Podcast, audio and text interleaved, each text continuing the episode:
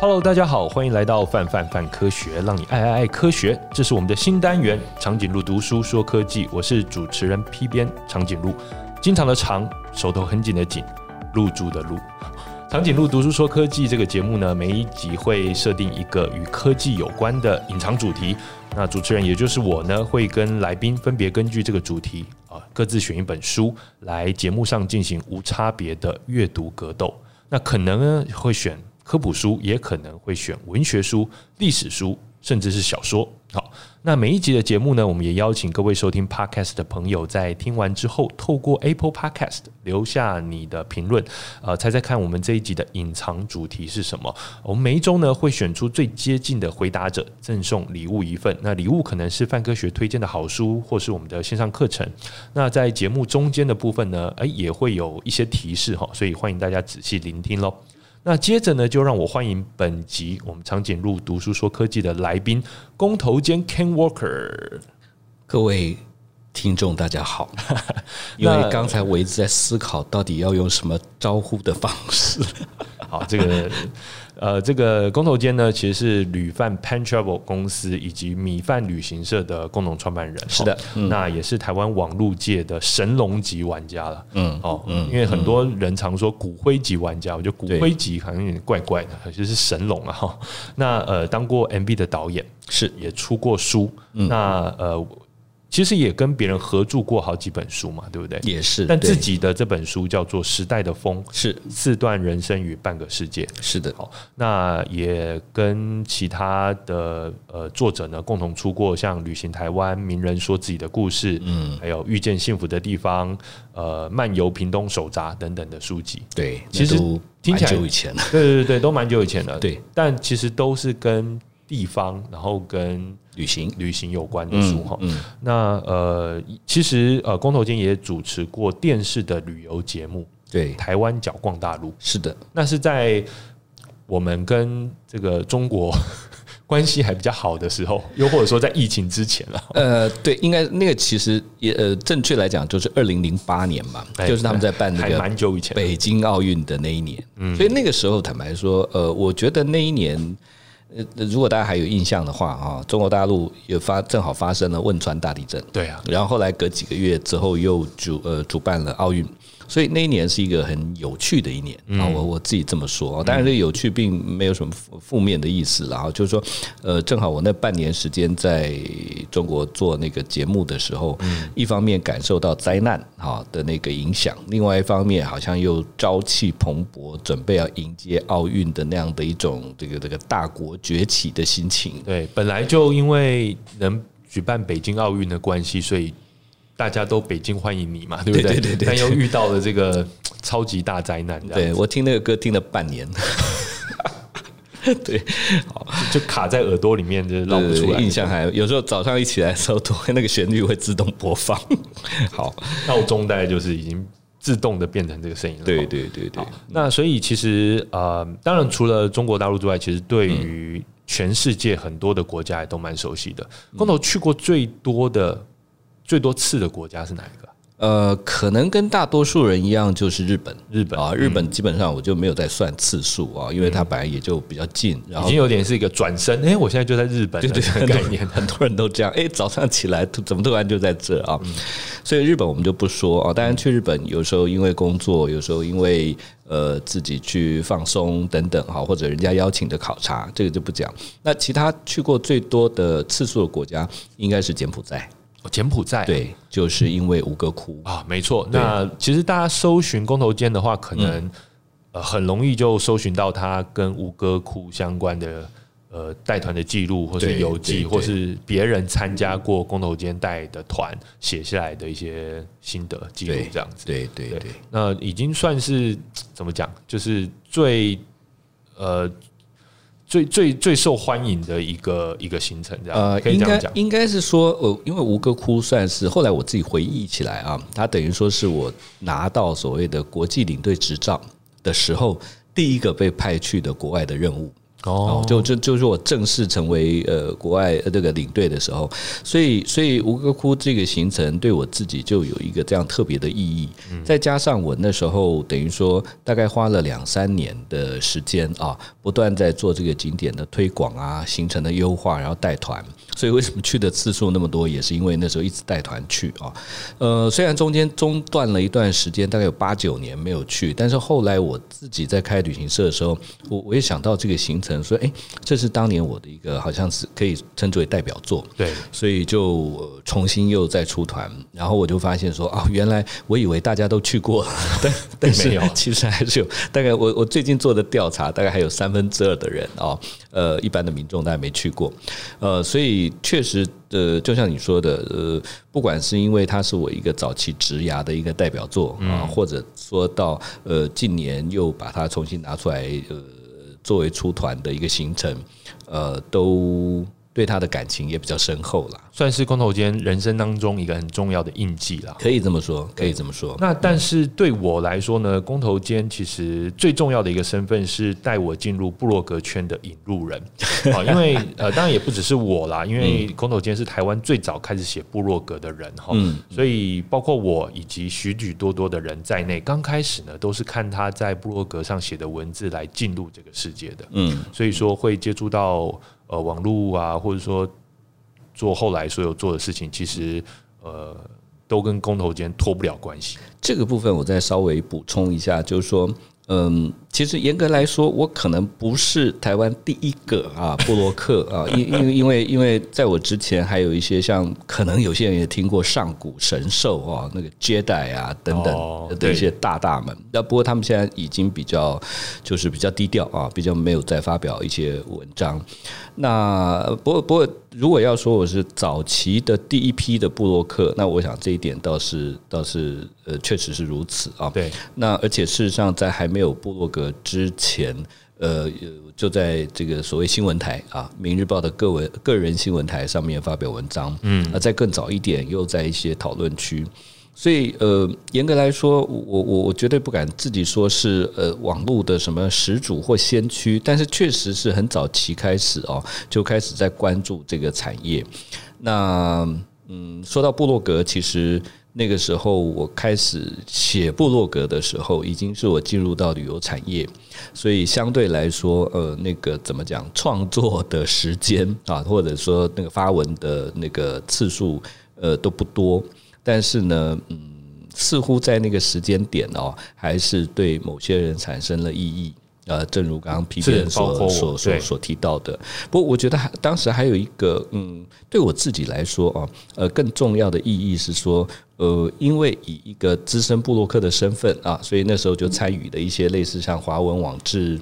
那个大奖，对华华文部落格大奖啊的评审也好，主持也好，或者后来我们办了一些像网志运动会啊，哦，这个真的是对。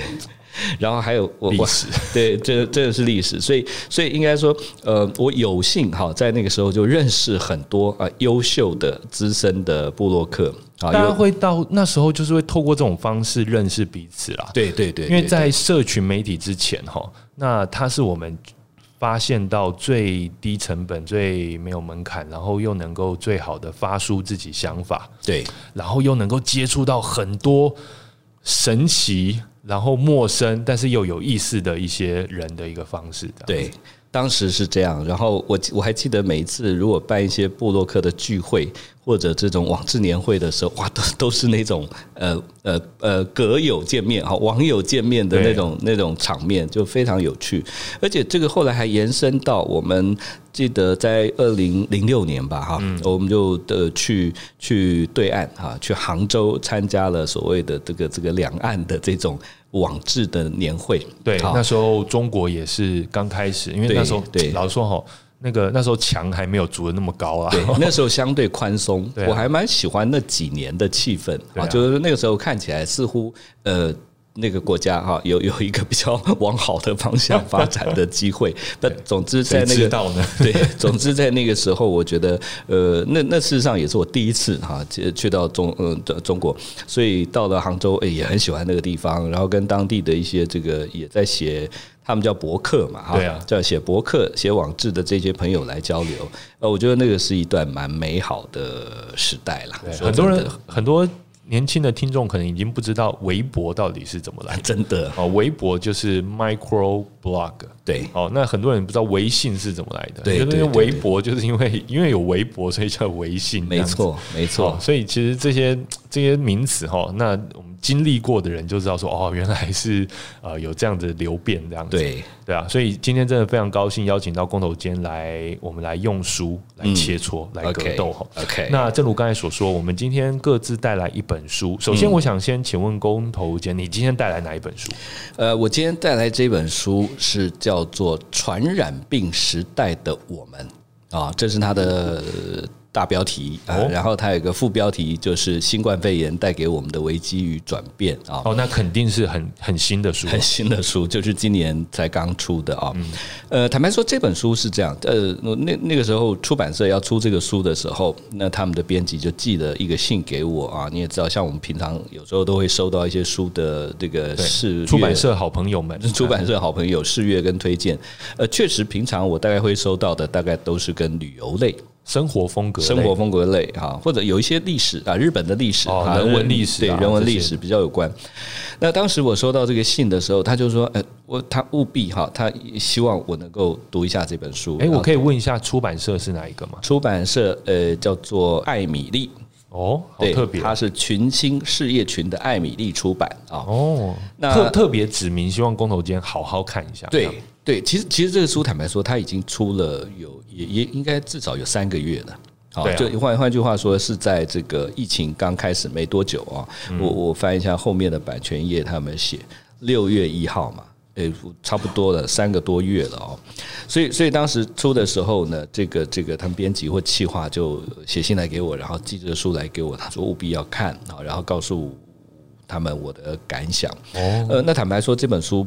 不厚啊，就薄薄的一本书，而且封面好可爱，很可爱，它是粉红的，粉红。可是它讲的主题是传染病，而且是新冠肺炎。对，然后他这边呃，然后这个作者我后来就特别上网查了一下哈，叫做 Paolo Giordano 哈，Giordano，Giordano 不是一个服装的品牌的名称，是这个作者的名称，保罗·裘唐诺，他是一个意大利人。然后，而且他是一个粒子物理学博士哦啊，所以他说，就在二零零八年，他曾经出过一本小说，叫做《植树的孤独》。我相信可能也有蛮多我们的听众有有看过这本小说，但是我自己。是没看过，我也没看过，对，没看过。我还我还在想说，泛科学应该还蛮适合这个 这个这个小说。但总之呢，这个 Paolo Giordano 哈，后来我上啊 Paulo Giordano，后来我上网去搜寻了一下，哦，诶，没想到还是一个帅哥作作家，帅哥粒子物理学家，对，意大利帅哥粒子物理学家啊，然后写了这本书。那我觉得。这个就让我产生了一个好奇，就是说一个科学家，嗯，他怎么来看这个事情啊？而且他不是这个领域的，他不是他不是这个领域啊。但是他，我我想他就是一个呃，善于或乐于思考的一个人。而且我想，意大利人大家也知道，意大利的疫情在呃从年初开始到现在，其实都还蛮严重的。对对，所以我相信他应该在那段期间有很深刻的。感受，我我相信也是因为这个原因哈，他在书里面其实有多次有提提到，呃，通常大家看到这种，好比说我们在新闻上面看到这些传染病啊、病毒等等，可能发生在一个遥远的国家，大家都觉得说这跟我生活没有关系，嗯，啊，那没有想到突然他自己的国家变成是一个。呃，等于是沦陷了哈，那个呃，疫情相当严重的一个一个一个代表。上次意大利这样，可能是黑死病的时候了，有可能。那个时候大家都还不在在，所以也不晓得，呃，那个是五五五六百年前的事啊。那所以呃，在所以所以这个意大利的作家写了这本书之后呢，呃，他就据说在这个书封上面也写着，他说全球二十八个国家紧急翻译出版啊。呃，那我我还要承认一件事情，就是呃，这个出版社艾米丽的这个呃伙伴们寄给我这个书之后啊，我我一直在忙，所以其实我我没有时间看，但是他就一直放在我的一个呃这个。呃，在我的卧室的旁边有一堆，有有一叠书待看，对，其中的一本啊。所以这一次，当我收到这个呃 P 编啊呃邀请说要来录这个 Podcast 的时候，我就突然想到这本书，嗯，所以我就觉得 OK 好，似乎当时忽略了它，可是它 it。It means something 啊，在这个时候呢，就是我又想到了他，那我就觉得很适合来介绍给这个听众朋友。所以这是书名，我再说一次，叫《传染病时代的我们》啊，嗯，哎，其实啊，因为我们呃做泛科学嘛，所以我们这阵子也收到很多出版社寄来一些书讯，是，然后很多书讯都跟这次的呃新冠肺炎或呃传染病瘟疫有。关哈，嗯，那光是这一次，因为呃这次疫情，然后呃很很包括一些国外的呃就是科学期刊的作者啊，或者是他们的编辑啊，就被邀约说能不能赶快出一本能够帮助大家更了解嗯呃传染病这件事情的来龙去脉的一本书，这样子。是，所以我大概已经收到三本。好，类似是这样子，这本再加进去的话就四本。对，那另外三本都比较是更厚的，就是那种呃，真的比较就是科普书啦。哈。然后就是从可能从伊波拉，从这个呃一次世界大战的时候的流感啊，对，或者说 SARS 啊，或者到这次的新冠新冠肺炎，就是每一个就是深入浅出的去讲它的来龙去脉，这样是日本人写了一本，然后美国人写了一本。然后没啊，还有啊，就是反正就英国人也写了一本，嗯、所以说我们最近的确收到好多本类似的书，所以待会想听听看工头来介绍一下这本书的特色是什么。好，那我可以先问你一下，你看完这本书的感觉是什么？第一个感觉是什么？是有点颠覆颠覆吗？还是说，哎，就是这样子？或者说，哎，原来如此？你的感觉是什么？呃，其实这本书。读完的感觉有有点像你刚刚提到，它的封面是粉红色啊，嗯，它其实给我一种温暖的感觉。啊，温温暖的原因就我相信这也是作者想要呃带给大家的一个一个一个印象啊，就是说虽然这是一个可怕的传染病啊，呃呃而且是相当大的一个疫情，可是呢，它呃呃大家应该趁着时候去思考很多呃世界跟人生的问题，嗯。啊。呃，但是他因因为我就说他用很简短的方式来写哈，他也没有要大家去钻牛角尖或者是太负面的这个思维，因为说真的，有时候你如果想深了啊，这这事情还真的蛮可怕的啊。但那那对不管是对我们的工作事业呃，甚至于是未来的生活都有很大的影响啊。但是他点到为止，然后呢，他用一个相当诗意的呃这个文字。啊，所以后来我就发现说，嗯，OK，这个这个人虽然是个科学家，但是呃，正如他的上一本作品是小说啊，所以他有一个很文学性的这样的一个一个形式啊。所以其实看完之后是觉得温暖，温暖是是光明的啊。这个我觉得内容待会可以再跟大家做个介绍。但回过头来讲，因为我看你手上也拿着一本书，没错，对，我我们我们今天要 PK 嘛，可是你那本书的调性，光是从封面颜色看起来跟我就完全不一样啊啊。这个书是，对我的封面呢，这本书的封面就比较暗黑了。不过其实是因为它现在是一个在宇宙中哈的一个这外太空里面的一个封面。然后，但是呢，书封的设计是一个地球，但是这颗地球呢是绿色的，长满了绿色的植物，然后上面有一个种子发芽了，就比较怎么讲，就是呃。就是好像觉得地球欣欣向荣的那种感觉哈。那这本书的呃主题啊，这本书的名字叫做《全球绿色经济新政策》。然后呢，有个副标是“化石燃料文明将在二零二八崩盘，以及能拯救地球生命的经济方案”。嗯哼。好，那作者是杰瑞米·里夫金 （Jeremy Rifkin）。那其实这不是我看的他的第一本书。OK。那他之前有出过。呃物联网革命，好，或是第三次工业革命等等的书。那其实呃这些书在台湾也都有翻译出版，然后也都是蛮厚蛮大本的书这样子。这本算是。我看的里面比较算小本的这样子，对，而且其实呃，你看一下，就是说，工头我看一下，它的字其实是比较大的，嗯，好，那这边过去目测，对，它其实字数不多，哦，对，就是字比较大，然后那个行跟行之间是比较松的，嗯，那但是这本书我读了之后特别喜欢，也特别希望在今天来拿来 PK 的原因，就是因为呃，我觉得这本书看了之后也是一样很很很乐观。哦、oh，OK，很振奋，嗯，然后觉得说地球还有机会，或者说我们的下一代，或者说人类的未来还有机会这样子。嗯嗯、那其实不管是传染病，好，COVID nineteen 这件事情，嗯、又或者是呃气候变迁造成的气候危机，是，其实它同时都笼罩在我们现在将近七十五亿人的头顶上这样子。对，那呃，我们一方面可能觉得说啊，这个这个传染病啊，然后怎样死很多人。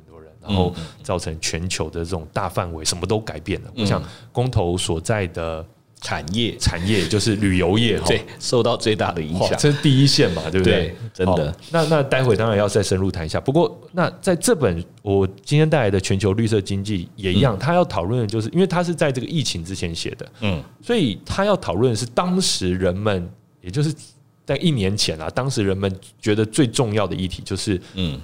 气候危机这件事情，它已经就迫在眉睫了。OK，那那我们到底该怎么办？嗯，那相对于呃，公投带来这本书是比较用诗意的方式来回应这件事情。嗯，那 Jeremy Rifkin 他就是一个智库的领导人，然后所以他就是呃，把他在不同国家，好，包括在欧洲，还有在中国，还有在呃美洲一些国家，他去给予咨询或是协助。推动一些绿色策略的经验，然后把它整理出来。所以其实这本书算是一本，我我觉得它就是一个很大的说帖。它是写给美国人看的，因为美国人在现在的绿色经济政策上推动，老实说比较慢了。是因为有个呃，我们川川普总统嘛，他我川，对对对，他他一上任就退出巴黎气候协定这样子。对，那所以。然后要回复挖矿啊，回复那个那个页岩油啊、页岩气啊这些事情，或者说呃等等呃这种比较重污染的工业，所以说其实呃 Jeremy Rifkin 算是针对美国。哦，写了这样的一本说帖，但是这里面讲的很多东西，我认为也很值得美国以外，包括我们台湾的朋友们来参考。所以这是我今天挑这本书的原因。你知道，你刚刚在讲的时候，哈，我一边在找资料，呃，在搜寻，就是说我我听听你这么形容，我突然想到好多年前那个高尔，那时候有做一个纪录片，有没有？对，不愿面对的真相，不愿面对的真相啊。似乎也就是呃，不断在提醒大家啊，地球受到一些污染。可是坦白说，有时候哦，人会有一种逃避的心态。没错，必须要承认啊。就有时候你看完之后，觉得说天哪，呃，就 What can I do？对，这地球没什么希望。又又又像你刚刚讲的，二零二八年啊，那个呃，现在的这种叫石油能源吧，这个文明哈，这个化石燃料，化石燃料对崩盘了，等于是。那我我算一算，哎。那还有八年，那我还在啊！糟糕，太快了，太快！不是有些事情就讲说哦，地球要毁灭了呃，一百五十年后之类。我想说，那跟我没什么关系。那当然，心态上是不能如此啦啊。不过我这边要再插个题哈，对我自己在我个人的 Facebook 的账号上，就是有写，嗯，打造我想看见的二零二九年。很多朋友跑来问我说，嗯，那个二零二九是什么意思？对。怎么推算出来的？对，那其实不是我推算出来的，嗯，那是我看呃，Ray Kurzweil，OK，就是库兹威尔，他是 Google 的工程总监，然后他是一位天才发明家，基本上我觉得他比他他比那个 Elon Musk 更像钢铁人。那我懂你意思。如果你看过他的书的话，他这这他从小就是一个发明家，然后自己就开公司，然后就把。就卖很多钱，然后又加入 Google，然后是做各式各样不可思议的东西。然后他他在他的一本书里面就写到说，他预测，因为他是一个未来学家，他就预测说，以呃我们的这个科技，也就是像是这个呃我们的半导体嘛，嗯，然后里面的这个密度越来越高，嗯，所以它能够运算的速度啊越来越快，这样是。好，所以说大概他预测他提出一个加速回报定律，OK，也就是因为科技会越来越好，越好越好的科技会带进带带出来越来越好的科技，越来越强的科技，所以说科技变强大的速度一直在加快，一直在加快，是。好，然后包括资讯传输的速度越来越加快，所以他的预测在二零二九年。所谓的通用型人工智慧就会诞生，他预测到那个时候，OK，就是呃电脑的运算速度就可以抵达人脑的运算速度，嗯嗯，然后他预测是到二零四五年，任何一台电脑的运算运算能力都超过全地球人类的总和。那到时候就是他认为，那当然他是一个相对乐观的人，他认为他他有点像伊隆马斯克，他就觉得说到时候人脑跟电脑应该就融合了，所以不会有什么 Skynet 或者说 Matrix 那种骇客任务那种剧情发生这样子。嗯，他的预言啊，懂。不过我我特别注意二零二九年这件事情，就是说哇，那二零二九年基本上就已经。就很快啊，对啊，就是就是过几年这样子啊，对对，所以我我觉得，所以我就把自己的那个账号上面写的，打造我想看见二零二九年。OK，不过这次后来看了这本书，就发现哎，有个二零二八年。是更迫切，差不多就是那个时候。对，那那我觉得我我顺便也要讲一下，就是说，呃，可能有些听众啊，就听到工头间的话，大概因为我过去二十年都在旅游产业嘛，对。啊，然后。后来说的大概也就是跟旅游或者是 lifestyle 比较有关的领域，嗯，哎，可是各位不知道，其实我还蛮喜欢看科普书的。不过我我看科普书的那个呃，应该怎么讲？高峰时期哈，大概是在。二十多年前，就是大概我三十几岁的时候啊，那个时候有一些生活上啊，呃呃，心智上的一些转变，嗯，所以那段时间就读了很多。我还记得当时，呃，给我最启发的几本书，呃，可能大家也有听过，就是像复杂哦，混沌，哎，对，混沌或混沌哈，那那那几本，因为因为那个就让我说，哎，他突然让我理解了，说，呃，从某个角度来讲，世界的运作。甚至整个宇宙的运作啊，是一个什么样的状态跟逻辑？那以至于在后来啊，我如果碰到一些生活上的困难啊，呃，有人常讲无常嘛，对的等等的，有的人会去看佛经啊，对，有的人会用宗教的角度去看哈。那那个我也不排斥，有时候我也会看一些甚至 New Age 之类的啊这种书，都都都觉得。做参考嘛，可是我觉得那个时候读的像呃混混沌哈或者复杂这些这这这一类的书啊，给我的启发是蛮大的。对啊，然后后来有一段时间又因为关注 Internet 啊那个网络的产业，也也读了很多这个关于网络产业呃早期发展的这一些一些公司啊的故事。呃，反而近年来我我比较少读，但是偶尔读一本都还是会觉得。蛮有意思，嗯，就像您刚刚讲的那个那个 Google 的呃 Kurzweil，Kurzweil，他他他出的书，我那时候有注意到，但我因为后来太忙，真的没时间看哈。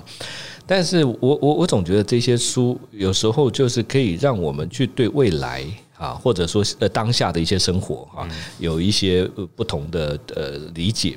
那当然，你如果觉得说读书太麻烦，现在也有很多这个所谓的 OTT 平台吧。我我其实很多很多纪录片，纪录片，我觉得纪录纪录片好好看。呃，诶，我们这样讲会不会离题？但是我还是想讲哈。对啊，剪掉对，好，那个纪录片，呃，两年前我觉得我看过最有启发的一个纪录片，就是那 AlphaGo。哦，他有拍一个。AlphaGo 打败棋王的那个过程，对对对，那那个的启发非常的强大啊！就是说，那所以你刚刚讲到说，他认为二零二九年 AI 会发展到什么程度？我当然不敢说他一定会呃这么乐观的说跟人脑融合或者胜过全世界的这个人类的智慧，but 他一定会发展到一个比现在。不知道超过多少倍的程度，而且是我们很难想象的。因为他的学习是是不断的累积各种数据嘛。我们每天在手机上面搜寻导航，都是提供给 Google 很多这样的呃学习的资料，这是一个。那最近呃，我我我大概几个月之前，我又看到一个纪录片，它其实也大概是两年前的片子了。不过这个纪录片讲的倒跟当下的科技无关。他在讲的是那个航海家一号，就就是一九七零年代哈，美国发射的那个 Voyager 哈，有它事实上是发射了一号跟二号，对，两个同时去进行这个太阳系的行星探测的这个任务。对，那个纪录片非常非常感人。然后我我我的意思就是说，他他里我还记得它里面有一句话就在讲说，呃，当他们回头来看这个任务所达到的那些呃成就，哦，他们觉得非常的惊叹。呃，更不用说这个事情，甚至是在一九七零年代啊就已经就已经发生了哈。那所以我后来每次只要觉得可能心情烦闷啦，或者说什么当下这个政局纷扰啊 之类的，我就谁又讲了什么蠢话？对对对对，我就会把这个纪录片打开来看，然后你就觉得哎，沉浸在那个宇宙探索的呃这个这个嗯怎么讲氛围当中啊。呃，就觉得很开心，就觉得人类还是有在做一些，啊、呃，怎么讲的建设性的事情，在探索，好，而不是就在那边搞来搞去。对对对，其实整体来讲，P 编可能也知道，有时候我在这个我自己的脸书、个人脸书也会提过，基本上我是一个悲观的人啊，我是一个悲观的人，就是因为对所有事情都悲观啊，所以所以当有一些。Shit happen 的时候，你就比较平淡，你就不会觉得太意外，你就会觉得说妈，反正 shit everywhere。对，等下那个刚那个可以可以解掉或消音。对，就是什么什么事情啊，你什么鸟事都会发生啊。那那这个其实也是从我们去阅读这些书哈，或者当初怎么讲，就看这些纪录片，然后从科普得来的一些启发。对，人类一定会做愚蠢的事情，这样。好，不过我们今天不约而同带了两本比较正面、比较温暖的书，对，而且它是从比较糟糕的事情去谈出一个比较正面、比较温暖的结论。嗯嗯。那呃，首先我要先请工头来讲一下，你在这本《传染病时代的我们》哈这本书当中，你有看到哪些让你印象最深刻，又或者最有收获的段落呢？好。呃，我们一开始就说可能要挑个三个段落左右。对，好，那呃，我一开始讲这个书其实它很好读，好读的原因是因为它每一篇每一篇都很短啊。呃，我想每一篇每一篇有关系吗？嗯嗯，基本上都是围绕着这个就是疫情的主题。OK，然后它里面也有写到说，他其实一开始在写这个书是二月二十九号，我不太确定，今年是闰年嘛，对不对？好像是哈哈，对对，就是说他就是说他他他特别选在那一天啊，一个不常出现的闰年的二月二十九号开始写，然后把他在疫情时间所想的一些事情跟感受到的哈，把它写下来。那么呃，我我就先讲说，其中有一篇呐，我那时候翻开的时候一看，哎，这篇跟我有关哦，因为它的标题就叫飞行哦，OK。那不能飞了，不能飞了。对，好，那呃，飞行呢？呃，我我我引述他这边其中的一段话。他一开始是这么写的：他说，我们不是弹珠，对，我们当然不是弹珠，对，好，我们不是弹珠，我们是人类，有梦想，有压力，最重要的是，我们有非做不可的事情。好，我们比以往的世代更常旅行，走得更远。我们与许许多多的人交谈、交换商品，人数多到连前人都会头昏脑胀啊！他是用这样的开开开始。那后来他就写到说：“嗯，飞行改变了病毒的命运。好，为什么这么说呢？平常我们可能会讲说是病毒改变了飞行。他说，飞行改变了病毒的命运，因为它可以传播的更广、更远。嗯，然而工程不只是空中交通。”还有火车、公车、汽车以及新型电动机车，来来往往的七十五亿人，就是新冠病毒的交通系统，而且快捷、舒适、有效率，完全符合我们的喜好。好，面对疫情扩散，有效率的移动方式也是我们的致命伤啊！其实他他这一篇就就到这句话就就结束了啊，但他并没有去做太多的诠释。可是呃，我看到就觉得很有感觉，因为呃，如果我们现在回想起来，二零一九年。啊，呃，应该是或者甚至于到今年初啊，那二零二零年的一月，应该是有史以来啊，这个人类的历史当中旅行发展到最极致的时候。对，其其实过去这几年就不断的哈，这个呃廉价航空啊，各种的游轮呐，啊什么各种的交通 pass 啊，嗯，我都我自己都感觉到哈，不管是我我是不是这个行业的从业人员，即使我。作为单纯的一个旅行者，我都觉得好几年前我就曾经说过说，说我觉得这个时候对于一个喜欢旅行的人来讲是一个很棒的时代，嗯，因为太方便了，而而且比以前相对来说便宜啊，然后很多地方免签啊，所以你像像我们刚刚提到日本哦，也常常是周末哈，随时想到上网订个 LCC 票就去了，所以所以那个是。在去年底的时候，如果我去想旅行这件事情，我会觉得说，哇，这是一个旅行的黄金年代，甚至于很多这个旅游业的这个这个前辈也都预测，二零二零年将会是有史以来对旅行业最好的一个时代哈，就没有想到哈，真是谁想到啊？对，真的是谁想到？那正如他这个书里面写的，正正正是因为呃这个时代大家的这种交通太方便了。哦，太频繁了，所以也使得这个类似这样的传染病啊，有有快速传播的可能。就换个角度想，嗯，对于病毒跟细菌来说，嗯，他们也觉得这实在太棒了，对，这实在太方便。但是认真来想，哈，这件事情在历史上并不是没有发生过，对，好，那。也也也有一本很有名的书，就是那个病菌、枪炮与钢铁，对不对？哦，枪炮、病菌、钢铁，对，那那个就是在谈哈历史。呃，我我举几个例子来说，好比说哥伦布发现新大陆，发现美洲了哈，之后呢，就把一些旧大陆的病毒带到了新大陆，没错，又把新大陆的病毒带到旧大陆哈。那还有一个就是呃，据说以前的这个欧洲的黑死病的爆发，其实是跟蒙古人。呃，西征哈，这个是有关的。他们把原本在蒙古草原上面哈的一些这个这个大型的鼠疫啊带到了欧洲，所以所以说，其实你会发现哦，OK，有一些这个病毒就是跟着人类的移动哈所产生的。呃，所以我觉得对我来讲，这也是一个很大的怎么讲 shock 跟反省哦，就是说。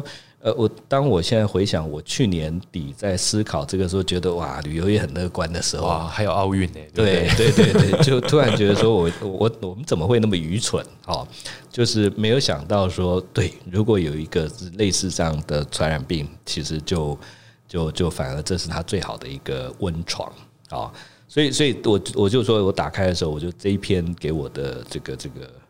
这个怎么讲？一个心里面的感触就特别多，一个共同的反思，这样子。对，OK，好，那换换换你了，对不对？我我们都要从书里面去挑出一些篇章。对，那其实那我今天带这本书啊、呃，就刚才有讲到 Jeremy Rifkin 写的这本《全球绿色经济新政策》呢，它是比较严肃的文字了哈。嗯，那他一开始开头第一章就先骂人。他的他的他第一个标题，但这个标题我觉得大家都很熟悉了啊，就是呃，现在很常用那种“笨蛋问题在什么什么什么”之类的，好，什么“笨蛋问题在经济啊”，什么“笨蛋问题在呃外交啊”之类的哈，那就是因为以前那个克林顿在辩论的时候，就是有讲出这句话嘛，就就红了这样。那 Jeremy Rifkin 一开始第一章他就写“笨蛋问题在基础建设”，哦，其实。呃，老实说啊，我我住在台湾，因为他这本书就最主要就是讨论说，我们现在哈仰赖的这个所谓的化石或以碳为主的这样子的文明，我们整个文明都是建造于这个东西上面。我同意，就是不断从地底下挖出煤炭、挖出石油、挖出天然气，然后拿来做成蒸汽或是转动。啊，马达，然后来燃烧，就是我们整个文明，我们现在看到这个整个事情都是在这个基础之上。Yep. 可是他要这本书要强调，就是这整个基础都在崩落当中。但是这是好事哦。嗯，哎，我懂。所以其实并不是说二零二八年这个化石燃料文明崩盘这件事情是坏事，他是说这是好事。但是重点是很多人还没有准备好，或者说很多人还想要。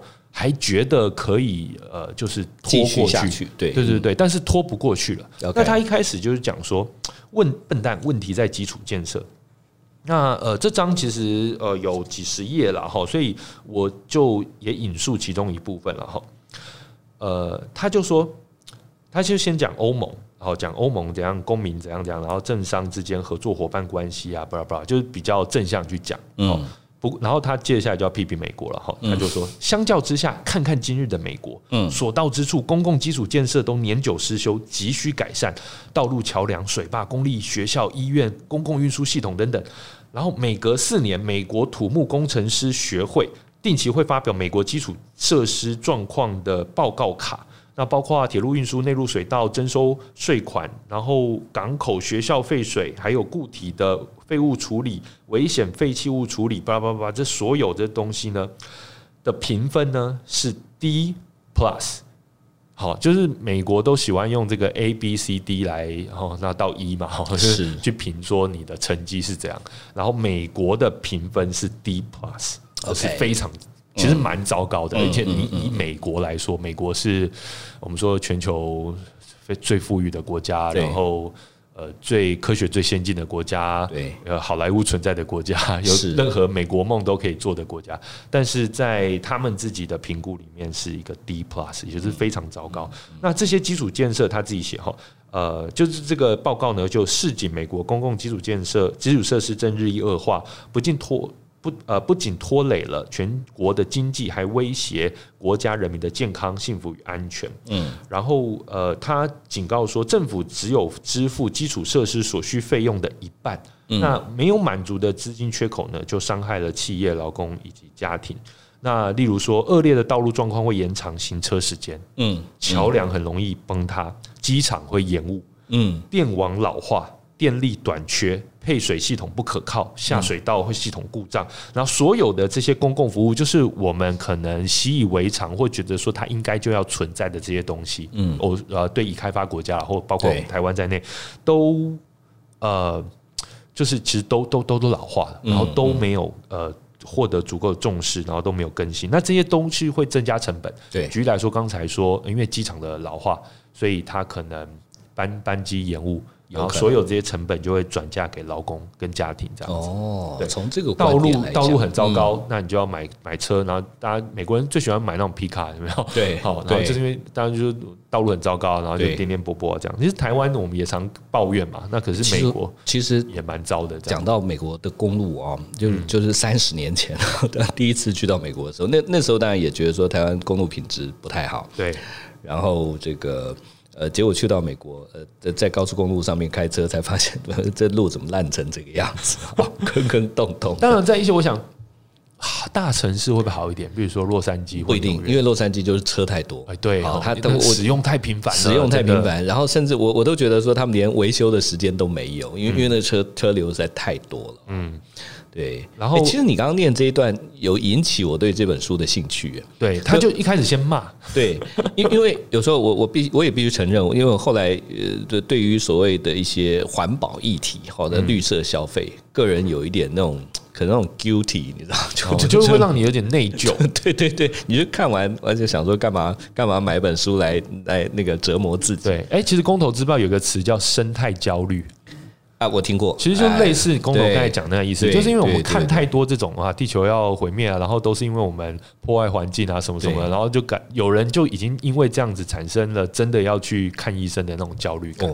我是还不至于，但是有时候好比说哦，好好比说刚才哈，我因为没有带了我的随身杯，所以就去呃店里面买了一杯这个这个呃咖啡，他就要用纸杯啊，用一个这个塑胶盖，我也会觉得呃不不好意思哈，心中就这样，对，心中就有一点这个。那当然还好像现在呃吸管是不用，可是对我可以理解你刚刚讲那个生态焦虑。对，那其实这本书我觉得他有他刻意的去。反转这件事情，OK，这本书其实不谈这个生态焦虑的部分，它其实是要跟政府，嗯，以及呃企业还有投资资金，嗯，或者操盘这些资金的经理人去讲，嗯，其实你们该焦虑的不是什么生态，或者说这个这个生态焦虑让一般人去承受这个生态焦虑，其实是没有必要的，嗯，你们真正该去担心的是，包括欧盟、包括中国这些大的玩家，嗯，都已经快速的在往。再生能源、绿色能源，在打造绿色的新的基础建设。OK，这会造成一个后果，也就是说，你们现在在投资的，然后要花二十年、三十年才能回收的火力发电，嗯，开矿，嗯，或是还是以这个所谓我们刚才讲说化石燃料，嗯，呃，文明为主的这个这个基础设施，对。你现在投资下去二十三十年，你没有办法回收的，嗯。因为到时候这些国家都就是到时候到时候到很多世界国家都已经转型到绿色再生能源为主了，对它的电网是不一样的。啊。它的它的它要的设备是完全，它要的规格是完全不一样。懂懂。那以前我们之所以可以靠这样子的所谓就建立这个所谓的化石燃料文明，是因为所有的国家都在这个上面，是。所以就可以有一个规模化，所以这个东西可以成本可以去平摊，对。而且你知道你可以花三十年、四十年、五十年，甚至一百年去回收这样子的东西。但是现在你就是眼睁睁的看到这个事情在变化。OK 第一个。欧洲欧整个整个欧盟这边已经大规模在转向，我们已经看到很多国家要提出二零三零年之前要怎样，二零三五年以前对要怎样，这些都已经很显著的在进行当中。那这些事情，你像说，嗯，那它还要很久嘛，对不对？对其实第一个不久，第二个就是那投资者，嗯，他就想说，那我投资在上面，它不是一个阳光产业啊，对它是一个夕阳产业啊，我懂那我就降低投资啦。对那我越降低投资，你就怎样？你的资金周转就越不顺。对你又是需要大量资金的这个产业，对那你没有你给人家夕阳产业的感觉，你就没有办法吸引到好的人才。明白。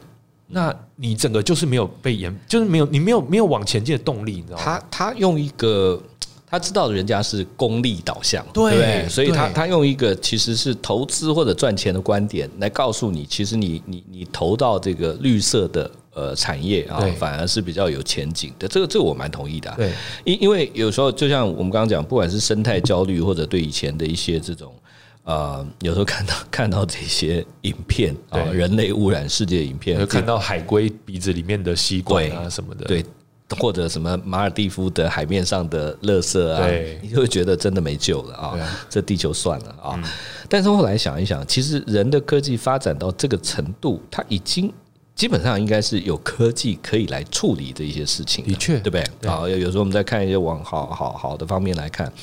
那其实你刚刚在讲的过程当中，我突然想到，我这这几年啊，我在世界各地旅游，如果说感受最深刻的一个所谓地景的变化，嗯，就是好多风车，就是那个白色的风车哦。啊，就是风机。风机，哎，对，风力发电机在岸上的，或是离岸海上的、海上的，岸上的、山上的，嗯，呃，在一些我意想不到的地方出现的，那个是多很多。对好，呃，不不管在日本还是在欧洲啊，有时候我们坐飞机从这样天空看下去，哇，整排的白色的风机，嗯，我我觉得这个是真的是我过去大概这十年吧，啊，才诞生的风景啊，对，才诞生的一种很特殊的呃景观啊。那看起来它也应该还会继续再蔓延下去，这样子啊。OK，好。所以所以呃，刚才第一个就说，哎，我刚才觉得这本书第一章开头就很重要，就是说他先他特别就指出美国在这上面的缓慢跟无能跟怠惰，然后他要告诉呃美国的这些资本家还有包括政府一件事情，就是你再不去改变的话，你的这些投资，你还在继续投资在化石燃料上面，你的这些几十亿、几百亿的钱都会变成所谓的搁置资产。OK，就是你以后就放水流了，嗯因为你没办法回收了。嗯对，那第一章就先讲这个事情。那我想请工头再分享一下，哎，您带来这本书，对你觉得另外一个觉得呃值得分享的点是什么？好，我我我觉得是说，因为坦白说，一本书里面啊，值得分享的地方蛮多的。但是我我我我认为，像我们刚刚这样在讲的节奏啊，这个讲完这两本书，可能就天亮。所以，所以我觉得这样，我我就我就直接哈，再找一个啊，我觉得这个书里面给我蛮大的一个启示哦，应该是他最后的两篇啊。呃，他最后两篇篇名，我先跟大家讲啊，有有一篇叫做《数算自己的日子》。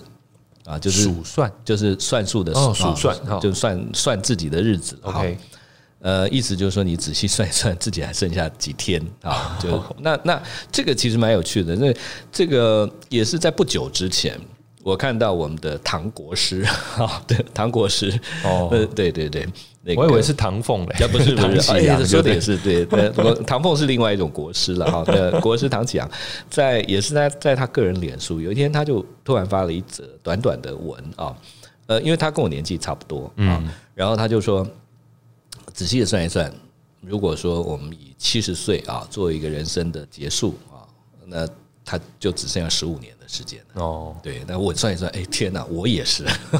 但七十岁太早了啦。对了，是没有那么悲观呐。但是应该是说，希望七十岁之后也退休了嘛。啊，也是，对对，享清福之类的。总之，不管怎么算啊，就是说真的，剩下十几年或最多二十年的时间。那你如果只剩下这些时间，你你到底要去思考什么问题？啊，这个是一个就数算自己的日子啊。那最后他有一个后记，后记呢是叫做我不想忘记的事啊。我我觉得这篇也很感人哈。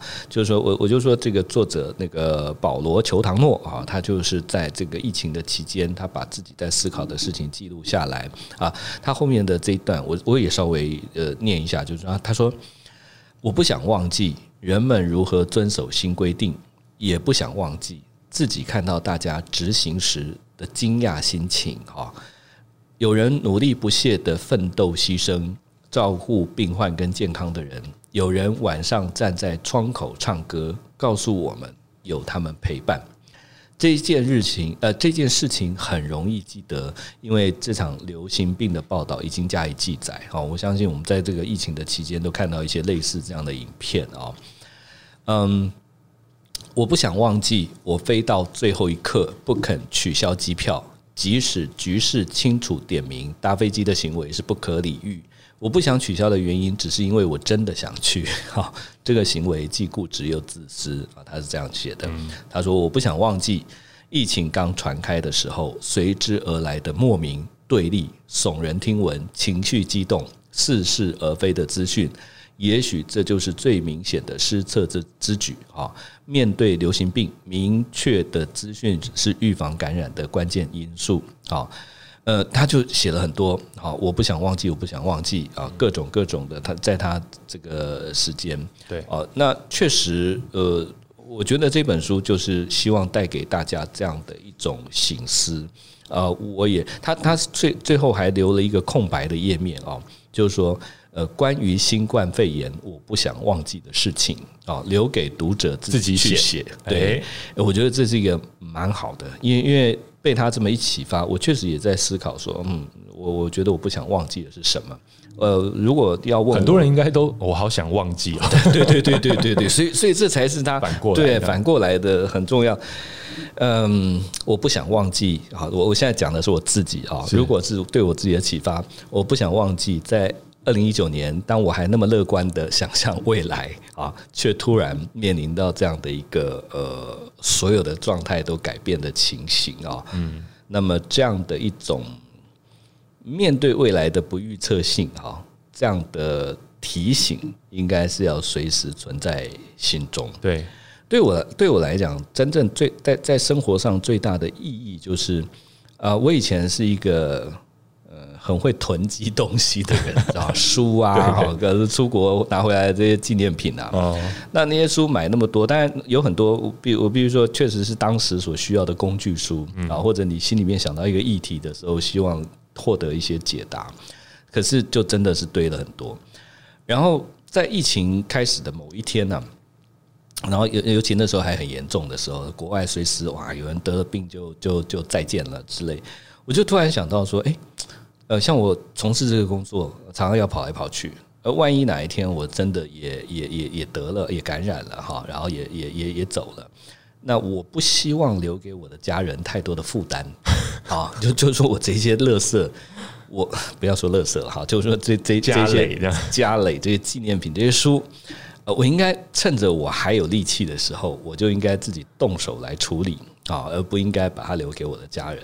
其实这是一个，我后来觉得这是一个蛮好的想法。就以前断舍离不太容易啊，现在这个断舍离突然变得容易了。突然他给我们人把我们所有人带到一个新的世界，对，然后告诉你说你要那我我我们就进入了另外一个平行宇宙，这样子有可能就是你的你的生命随时有可能在明天或者在什么时候就结束了啊。所以所以如果是这样，那你到底要留给世界什么？对，其实反过来说。因为其实包括像我跟我太太原本在去年规划说，哎，今年我们想去澳洲玩，嗯嗯，好然后就规划蛮久的这样，蛮好的，对。然后 对，然后就发生了这个疫情这样子。是，好像我们就开玩笑说，哎，我们今年没有去澳洲玩，我们省了好多钱了，我们赚了好多钱了。我就跟他说，哎，你怎么不想想？我们今年也没有去环游世界啊，我们省了超多钱。对对对对，其实我今年也觉得我自己好像可以运用的钱变多了。没有啦，当然并不是说这个钱没花是 什么好事，而是说，呃，我我们其实还是在想说，如果呃，就是说等到疫情好了之后，我们还是会想说，有有点不能说是报复性啊，就还是说觉得说我我要把握我们的人生，然后去做一些。真的很想做的事情，对对对，我觉得这个疫情也刺激了我们，去不要忘记一些梦想，然后也不要忘记在这个疫情当中的一些学习。嗯，哎，我们刚刚提到说每一集都要有个隐藏主题，对对。可是我觉得我们现在这个隐藏主题到底是什么？哈，连我自己都觉得有点困惑，已经易散了，对，已经易散了。OK，好。我们等下看是不是能不能再把它抓回来，这样子。那那我就再把球丢回给你。基本上这本书我已经讲完了。好，那我传染病时代的我们，好，再介绍给大家，推荐大家来看。那我也在讲，呃，第二个就是我觉得这本书我想要分享给大家的一个重点哈，这是来自于它第五章，第五章的标题是“唤醒巨人，退休金失利，勇敢勇敢发声”。嗯，那这本书其实。呃，就如刚才在在讲嘛，他认为说，其实我就是用经济的角度，用未来投资的角度来跟政府或跟企业说，你们的钱应该要放在再生能源，嗯才是合理或是正确的哈。那他当然也不是说只对政府跟企业喊话，他也对所有人喊话。嗯，好，那对所有人喊话，难道就是回到我们刚才讲的，就是说我们要节约能源啊，我们要呃不要乱丢垃圾啊，或者说什么减速啊这些？没有，他是在讲说。我这边引用他说：“好，嗯，他说建立新基础建设的资金虽然需要各层级政府的指引，但所需资金有很大一部分将会逐渐改由全球退休基金提供。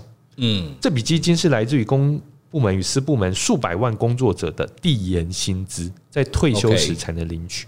马克思绝对想不到二十一世纪的情况会是全世界的劳动者透过公司部门的。”退休基金成为全球投资资本的主要拥有者。嗯，一大惊喜或许是在二零一七年以前，退休基金已经是世界上最大一笔投资资金池，总资本额达到四十一点三兆美元。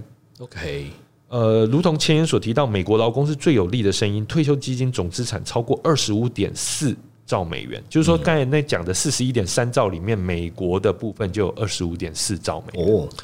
这个金额是当然是天文数字啦，非常恐怖。那他所要讲的就是说，好，我们刚才说要投资在基础建设，然后呃要赶快做转型，要不然或者说你假设你错误投资在化石燃料文明上面的话，你可能都是搁置资产，嗯好，这些钱都收不回来。好，那但是那你说钱要从哪里来？嗯，对，我我现在要翻新整个基础建设，钱要从哪里来？其实有点像我们台湾现在做这个前瞻基础对建设一样。很多人就是说，你花那么多钱在干嘛？或者说这些钱它有必要哈？那我相信从这个作者的角度出发，他当然会觉得那很有必要了。对 对。那呃，这个作者当然主要是对美国说，他就认为说，老实说哈，现在美国就是有很多的退休基金。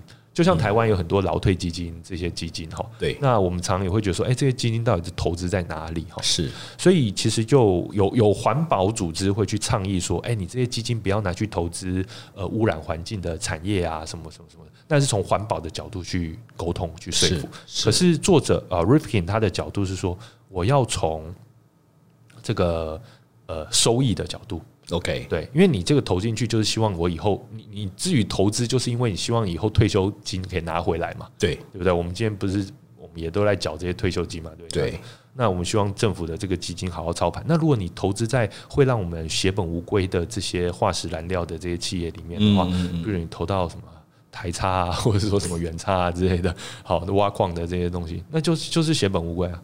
所以，所以，所以他等于也是用这个方式来呼吁哈，一一样是从这种利己的角度来切哈。对啊，因为我觉得这个听起来很棒的一点是说，呃，怎么讲？有有有时候有一些这种比较愿景型的哈，这种这种呼吁，通常会希望大家放下自私，大公无私。对啊，那我觉得那太太困难。我们想想，可怜的什么北极熊之类的。对对对对，但但是很早以前就有一本书嘛，叫《自私的基因》嘛，对，对人类之所以会发展成这样，那所以我觉得从这种功利的角度去讲，是是是蛮好的。我觉得对，这就是我今天我觉得选这本书，我觉得它有说服力。那我我我一开始说这是一本温暖的书，嗯，就是因为我觉得它自私的很温暖。我懂你意思。我刚刚听了这两段，我就觉得这个嗯，蛮蛮蛮不错的一个书。对，我就觉得说，哎。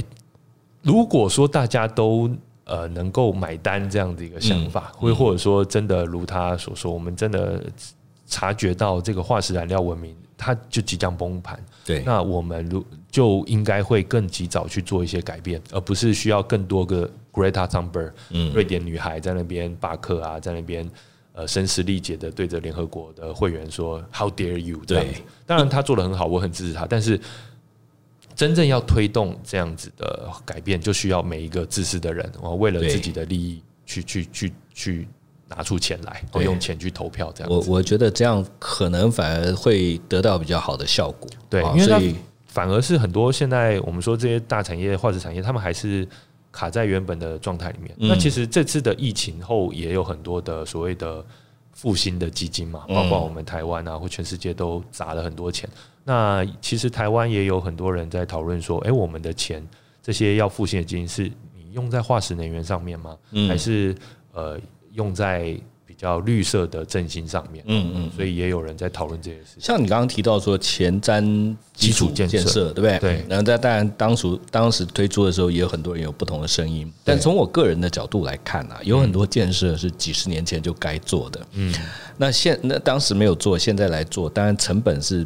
比起以前是增加很多很多，对啊。可是问题是你如果现在不做，那那再过个一二十年，那个成本我相信也也有可能会更高。嗯，所以我我觉得从这个角度来思考就会比较清楚一点。嗯，对。所以呃，今天很高兴能够跟工头一起来无差别阅读格斗，真的，我们完全没有什么。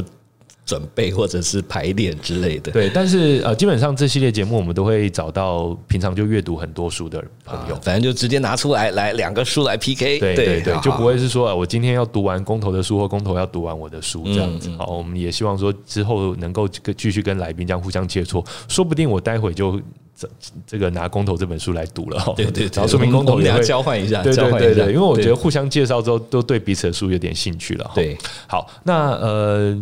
最后呢，其实呃，想要就是这个提示大家，我们这个隐藏主题，嗯，好，那隐藏主题呢，其实呃，大家如果猜是呃传染病呢，或是什么绿色经济呢，就太浅了。对 对对，肯定不是。但但呃，就请大家自己去抓一下，然后我我们会选出大呃这个。